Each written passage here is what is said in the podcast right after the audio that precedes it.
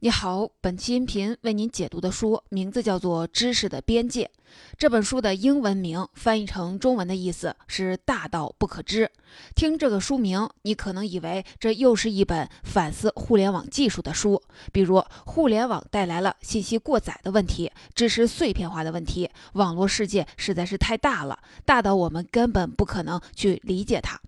我们曾经解读过一本畅销书，叫做《浅薄》，副标题是“互联网如何毒化了我们的大脑”。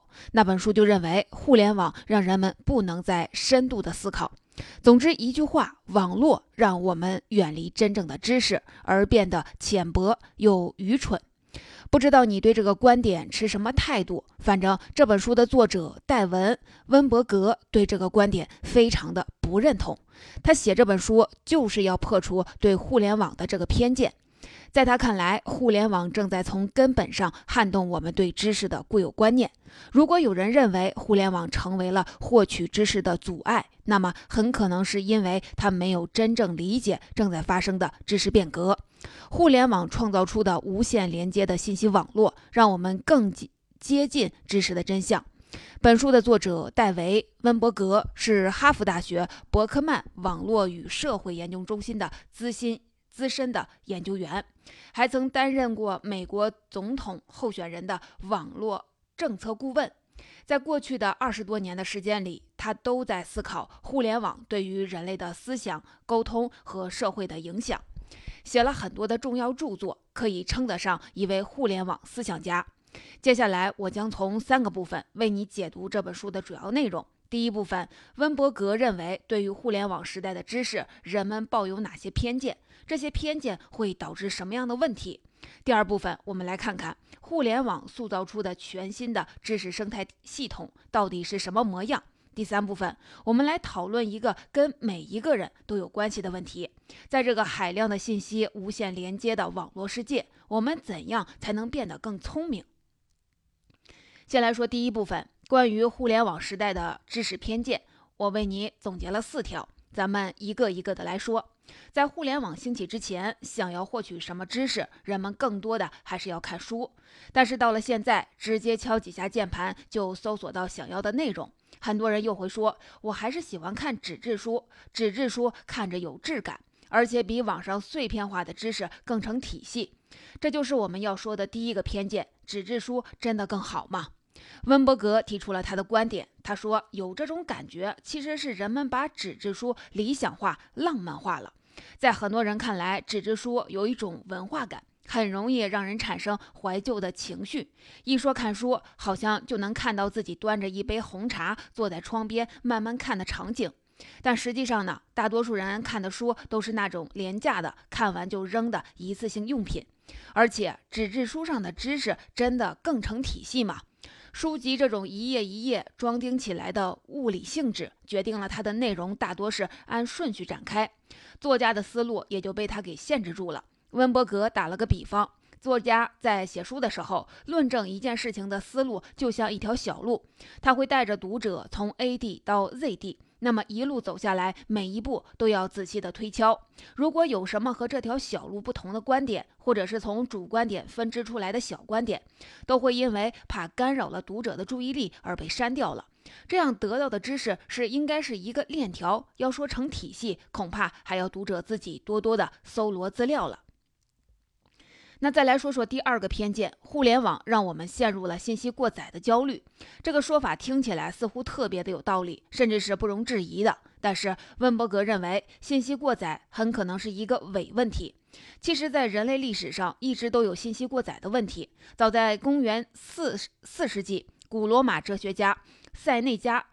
就说过，一个人拥有他穷尽一生都读不完的书，有什么意义呢？十八世纪第一部现代大百科全书的编者狄德罗也曾经忧心忡忡地说：“只要时间世代的延续，书籍的数量就会一直的增加，总有一天，人们从书中学习的东西，就像是从浩瀚的宇宙当中直接学习一样困难。”所以，我们根本不用为信息过载而焦虑，因为我们一直处在信息过载的状态。今天的问题不是信息过载，而是新式的信息过滤器失效了。比如说，以前的过滤器有报纸、百科全书、教材，他们是有权威性的，会帮读者筛掉大部分的信息，这样就缓解了人们对信息过载的焦虑。而互联网的一个特征就是信息几乎不会被真正的过滤掉，它们永远的都存在。你想想看。你是不是经常会看到类似这样的标题？二零一八年最不容错过的八条新闻。这个筛选本身也是信息，而且它并没有把其他没被选入的新闻删掉，那些新闻仍然在网上，只不过可能在搜索引擎排名的第一百万条之后。所以我们要避免陷入焦虑，不是要远离信息，而是要找到新的信息过滤器。比如通过社交网络，我们可以从自己熟悉、信任的人那里获取到有效的信息，忽略其他渠道的信息。还有一个偏见经常被人们提到，就是回声器效应。这是一个很形象的比喻。他是说，人们在网上经常会看一些和自己观点相近的消息，就好像在一个封闭的空间里，意见相似的声音不断的重复，人们都以为这些片面的消息就是事实了。现在我们的用的一些手机软件也会按你的喜好来推荐内容，这也是一种回声式。回声式效应会让人们更容易屏蔽掉那些和自己意见相左的声音，和真正的理性知识隔绝开。甚至有人认为，互联网就是孵化极端主义的温床。不过，事情真的有这么糟糕吗？有两位美国的经济学家跟踪调查了人们上网时浏览的网站，发现情况和我们想象的似乎相反。那些经常登录极端保守主义网站的人，也会登录自由主义的网站，而且还比一般上网者登录的可能性更大。反过来也是一样，常常登录极端自由主义网站的人，也更可能的去访问偏保守主义的网站。温伯格说：“回声室虽然有着四面的高墙，但是因为网络的存在，高墙已经变得可渗透了。原来的回声室是完全与世隔绝的，现在的回声室就像是临街的房子，街上车水马龙的噪音都可以轻易的传到屋子里来。”最后一个偏见，我要说一个最颠覆的。我们常说掌握知识要成体系，这说明我们认为知识是有一个框架的，它的地基非常的扎实，能让我们在地基上建起一座知识宫殿。这个地基就是事实。那我就要问一个问题了：在互联网时代，事实还是知识的基础吗？你可能会说这个问题太奇怪了，就说科学知识吧，要不是建立在事实的基础上，那不就成了伪科学了吗？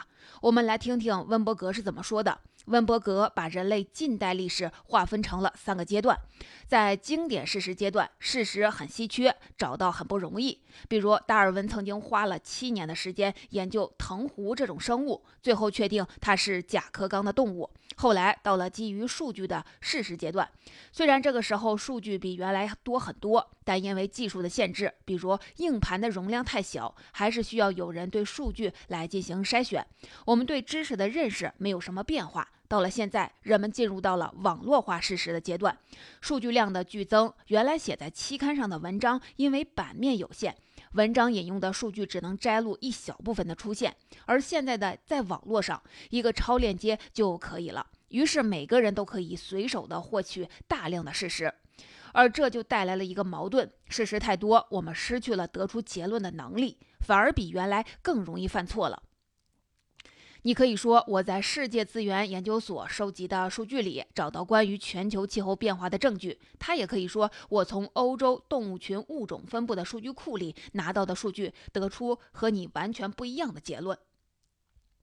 对于这个情况，温伯格拿牛顿第三定律做了一个类比。牛顿第三定律是说，两个物体之间的相互作用力总是大小相等、方向相反的。温伯格觉得，在网络上，事实也是这样，每个事实都有一个反作用力，它不一定对。但是，当很多很多事实相互连接，各种相互作用力充满了网络的时候，你会发现，事实失去了它古老的作用，它没有那种板上钉钉的感觉了。你要是不喜欢我的结论，几秒钟就能找到反驳我的事实。人们都觉得自己的观点是绝对正确的，事实变得非常的无力，变得很容易就被推翻。听到这里，你会不会很怀念原来的纸质媒体时代呢？在那时，人们在报刊上总能找到确定的结论，而不像现在，说什么好像都有人能反驳。不过，温伯格提醒我们，因为纸张的成本问题，纸质媒体没有那么多版面来发表全部的事实，而且即使有错，在已经刊登的版面上也无法修改了。也就是说，我们那个时候相信的可能也不是事实本身，而是报纸刊登的报道。所以，温伯格才说，传统的知识是纸张的意外产物。总结一下这部分的内容，我们破除了人们对互联网和知识最大的四个偏见：第一，纸质书并没有人们想象的那么好；第二，现代人们的焦虑不是因为信息过载，而是因为过滤器失效了；第三，网络上虽然存在回声式效应，但并没有我们想象的那么可怕；第四，事实失去了它古老的作用，不再是知识坚实的地基。好了。我们已经破除了原来对互联网的这么多的偏见，那么互联网到底把知识塑造成了什么样呢？这就是我们说到的第二个重点。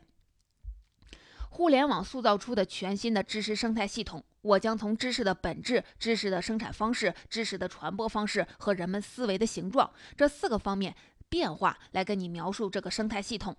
生物学上的生态系统是说，在自然界的一部分空间里，生物和环境构成了一个统一的整体。而现在网络也是这样一个系统，也是因为互联网这样的特性，它重新定义了知识。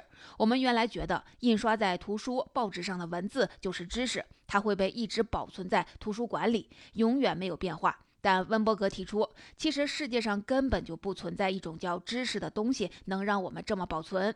在网络世界里，知识不在书本里，也不在每个人的大脑里，而在网络本身。怎么理解这句话呢？你可以把互联网想象成一间有好多人的房间，当知识网络化之后。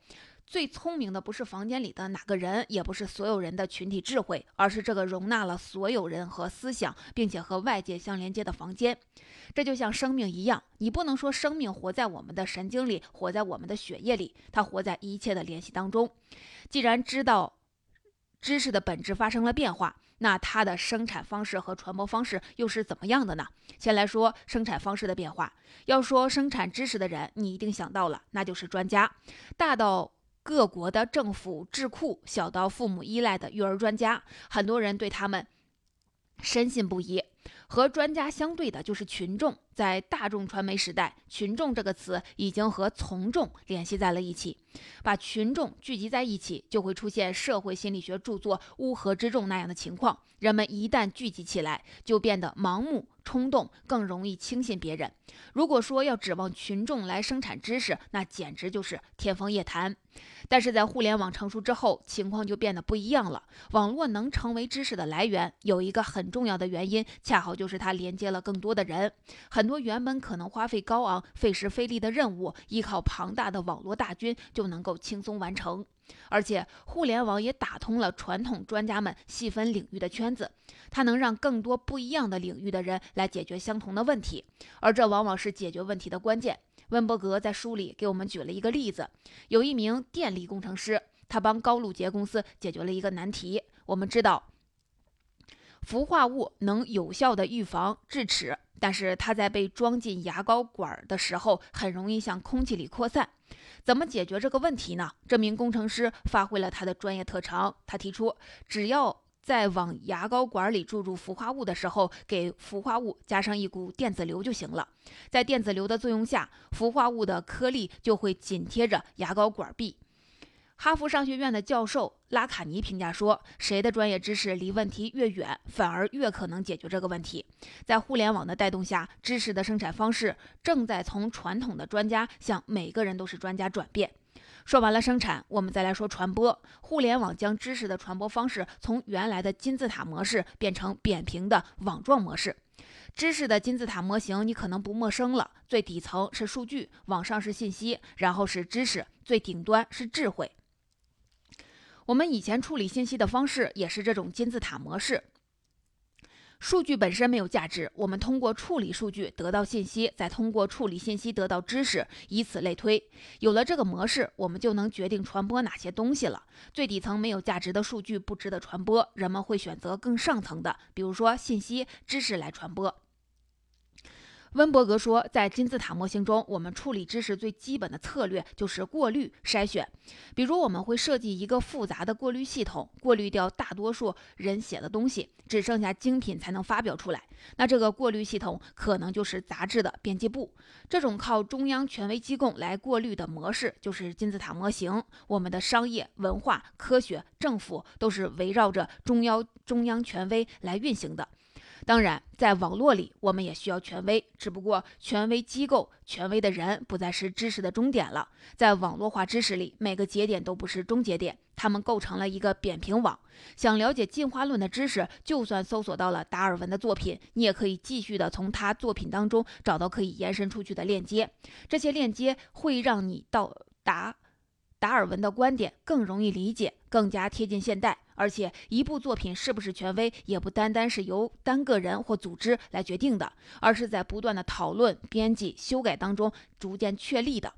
温伯格的这个观点倒是和牛津大学的动物学博士马特·里德利不谋而合。里德利在《自下而上》这本书里提出了一个观点，他把人们预先设计一套方案再去推广的过程叫自上而下的设计。而那种从混乱中自发出现秩序的过程，叫做自下而上的演变。想想看，原来人们处理知识的金字塔模型就是由权威机构自上而下设计的。而在互联网当中，人们能从网上海量的数据中，顺着一连串的链接得到自己想要的知识，这就是自下而上的涌现。李德利在《自下而上》这本书里还下了一个断言，说好东西几乎都不是设计出来的。本书的作者温伯格倒没有说的这么绝对，因为那些有错误和有害的观点也能通过扁平的网络迅速的传播。那么，既然知识有了这样的变化，我们思考方式会随着怎么变化呢？在美国作家卡尔·浅博这本书里，他提到说，网络上那些闪烁的图标、各种链接，让我们变得愚蠢，因为这些东西分散了我们注意力，减弱了我们对信息深加工的能力。温格伯把这种能力叫做长形式思考的能力。什么意思呢？你看，书把思想固定到了纸上。想要让读者明白你最后的结论，那就要把论证过程细致的摆出来，必要的时候还要解决读者可能提出的不同意见，保证论证的完整。比如达尔文在写《物种起源》的时候，在全书十五章的内容里，花了六章来解决他认为读者可能有的批评。这当然很高明，但这并不是因为我们思想本来就是这样的，而是受限于书籍的形式。因为书是一种单向的媒介，作者不得不自言自语，想象读者的反应，完善自己的论证。书充当了知识太长时间的载体，我们就被误以为思考就应该是长形式的。那么，脱离了书，知识网络化之后，思考会回归本来的样子吗？那会是什么形状的呢？作者说，这种觉得思考一定有形状的想法，会阻碍人们不限长度、不限形式的思考才是更好的。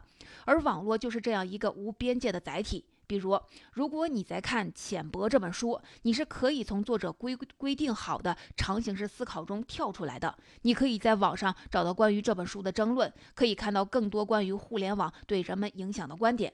这些观点组合起来，就是一张没有形状的思想之网。那思想的这种形状的变化，真的让我们变浅薄了吗？作者也不同意这个观点，他引用了认知科学家史蒂芬·平克的话。平克拿科学研究举了个例子，他说：“如果互联网真的让我们变得愚蠢了，那科学的质量应该直线下降才对。但是你想一下，从1994年万维网诞生到现在，科学技术的新发现是更多了还是更少了呢？答案显而易见。其他的精神生活领域也是一样的，比如文学、艺术都在不断的进步，没有倒退的迹象。”总结一下这部分的内容：互联网塑造出来的全新知识生态系统和原来相比有哪些变化呢？我们分别讲述了知识的本质、知识的生产方式、知识的传播方式和人们思想形状的变化。总的来看，网络化的知识告诉我们，世界更像是一个不定形状的、相互交织的、不可掌控的大网。历史上每次出现不同的媒介，都会带来知识革命。从竹简到纸张，到广播电视，再到现在的互联网，每次都带动了人类文明的进步。温伯格说：“我们希望这个过程能更加迅速地发生，因为我们现在的知识媒介比以往任何时候都更加便利。”那接下来我们要讨论一个和每一个人都有关系的问题：我们该怎么利用网络，让自己变得更聪明呢？这就到了这本书的最后一部分。温伯格说，一套新的认知世界的策略正在形成。我们要在无法达成共识的世界里探索知识，我们要主动出击。他为我们提出了四个建议。第一是在开放的网络生态里好好利用过滤器。我们在前面提到，在纸质书的时代，在各种过滤器会帮助我们过滤内容。在开放的生态里，我们还是会从图书的出版社、期刊编辑那里受益。只不过我们要学习如何才能混合使用这些过滤器，怎么用一些过滤器作为其他过滤器的指标，利用好这个过滤体系。你就能更好的利用这个开放的网络。第二个建议是，上传资料时要上传关联数据。比如，如果你有很多很多关于化学元素的信息，那你在上传的时候不要上传单个数据，而可以用一种三元组的形式上传。三元组就是包含两个对象和一种关系，比如。汞和元素分别是一个对象，它的关系就是汞是一种元素，因为汞这个词在英语里还代表水星，还代表罗马神话里的一个神，所以三元组的好处就是超越了单个数据，让数据之间发生联系，变成了知识。想想看，当科学、商业、文化等等所有的领域的人都这么做的时候，我们就能拿到前所未有的巨大的资源。温伯格说，这种资源就是一个数据工地，我们才刚刚知道它的变革作用。第三个建议是展示你的工作，链接一切。在互联网时代，温伯格认为我们的知识系统应该是开放取用期刊那样的。比如科学大刊《自然》杂志，可以说是在金字塔顶端的杂志了。他现在已经创办了自己的网络版，可以不受页面的限制刊登所有有价值的文章。研究者们可以在任何时候把自己的研究上传，让其他人能更快地接触到有价值的观点，而且也要把你的作品链接到更多的文章。咱们前面已经说了很多关于链接的好处，它就能让我们找到所有感兴趣的知识。这个想法，凯文·凯利在《失控》这本书里也说过。他说，在未来，连接才是王道。他把整个世界的物质都叫做进化体，不管是石头、青蛙、人类、国家，还是互联网，它们都是打通的。而进化体内部个体连接的程度越高，这个进化体就越优秀。最后一个建议是，学会拥抱不同。网上的知识越来越多，我们要学会用批判性的思维去分辨哪些是废话，哪些是证据充分的结论。但是我们也要注意，想要避免回声式效应，我们要学会包容不同的观点，不要只关心自己熟悉的和自己意见一致的观点。温伯格说：“我们一直是在技术的范畴里理解自己。想想看，知识的载体也是书籍史，人的思考形状就是长形式的思考。而互联网突破了这个思考模式，我们可以把自己想象成一帧网页，让超链接这个新型的基础设施带给我们更多的对自身的新发现。”说到这里，这本书的内容我们就说完了。最后再来为您总结一下。我们首先说了人们对互联网和知识最大的四个偏见。第一，纸质书真的比网络获取知识更好吗？温伯格认为，人们只是把图书过分的浪漫化了，而且受限于书籍的形式，我们只能跟随作者的思路，拿到一个链条状的知识，而不能像在互联网里一样发散的思维开枝散叶。第二，现代人们的焦虑是因为信息过载吗？温伯格认为，这是因为我们过滤器失效了，它不再能够帮助我们删掉信息，反而会增加信息。第三。回声式效应会让极端主义加剧吗？网络上虽然存在回声式效应，但并没有我们想象的那么可怕。我们进入一个回声室，也是在一片嘈杂当中听过了很多声音之后才进入的。第四，事实还是知识的基础嘛？温伯格说，在互联网上，如果你不喜欢我的结论，那你很快就能找到反驳我的事实。事实失去了它古老的作用，不再是知识坚实的地基。那么，互联网塑造出的全新的知识生态系统是什么样的呢？我们分别从知识的本质、知识的生产方式、知识的传播方式和人们思维的形状这四个角度来给你描述了它。在互联网时代，知识的本质发生了变化，它不再是书本上固定的文字，也不是网络上的信息，而是网络本身。知识的生产方式正在从传统的专家向每个人都是专家转变，而知识的传播方式正在从原来的金字塔模式变成扁平的网状模式。知识的这些变化也让我们的思考方式发生了变化。我们原来受限于书本的限制，都是从 A 到 Z 的长形式的思考，而互联网的超链接帮助我们能把这条链条扩展成一张网。最后，温伯格给出了四条让我们能更好地利用互联网的建议。第一，是在开放的网络生态里学会混合利用过滤器，让一些过滤器成为筛选其他过滤器的指标。第二个建议是上传资料时要上传关联数据，让数据和数据之间发生联系，变成知识。第三个建议是展示你的工作，让有价值的观点能及时的让人们看到，并且连接一切，连接越多，网络就越优秀。第四个建议是学会拥抱不同，我们既要用批判性思维看待别人的观点，也要包容不同的意见。请把自己当成一帧网页，和世界做更多的连接，收获更多对自身的理解。在达尔文的那个经典事实年代，他的进化论也不是自己独自研究出来，他也同样在一个网络里和很多的同事进行书信往来。温伯格在书的最后说，在我们这个时代，下一个达尔文可能是一个数据狂人，可能会在网上找到了很多的数据，发现他们之间存在的别人无法理解的联系。他可能会在网上公开每一步的研究，和更多的人发生连接，而不会等到最终有一个结论才发表。那他还会变成像达尔文那样伟大的人吗？互联网让他变浅薄了吗？信息网络的这种超链接的确会诱惑我们一路向前，不停的点击。不过，我们换一个角度来想，如果这个诱惑让我们偏离了本来的目的，那也许它真的消耗了我们的专注力。但是，我们也可以把它当成一种新的学习形式，因为它不仅迅速地帮我们解答了困惑，也让我们能沿着自己的兴趣去探索。温伯格后来在一次接受中国媒体采访的时候说：“知识网络并不关心我们从哪里获得知识。”无论是从网络上免费获取，还是从书本课程里付费得到，他关心的是，在获取知识之后，你是不是能和别人构成网络，一起理解这个知识。互联网形成了比起聪明人还要聪明的专家网络，网络能够让我们更聪明，只要我们自己想要变得更聪明。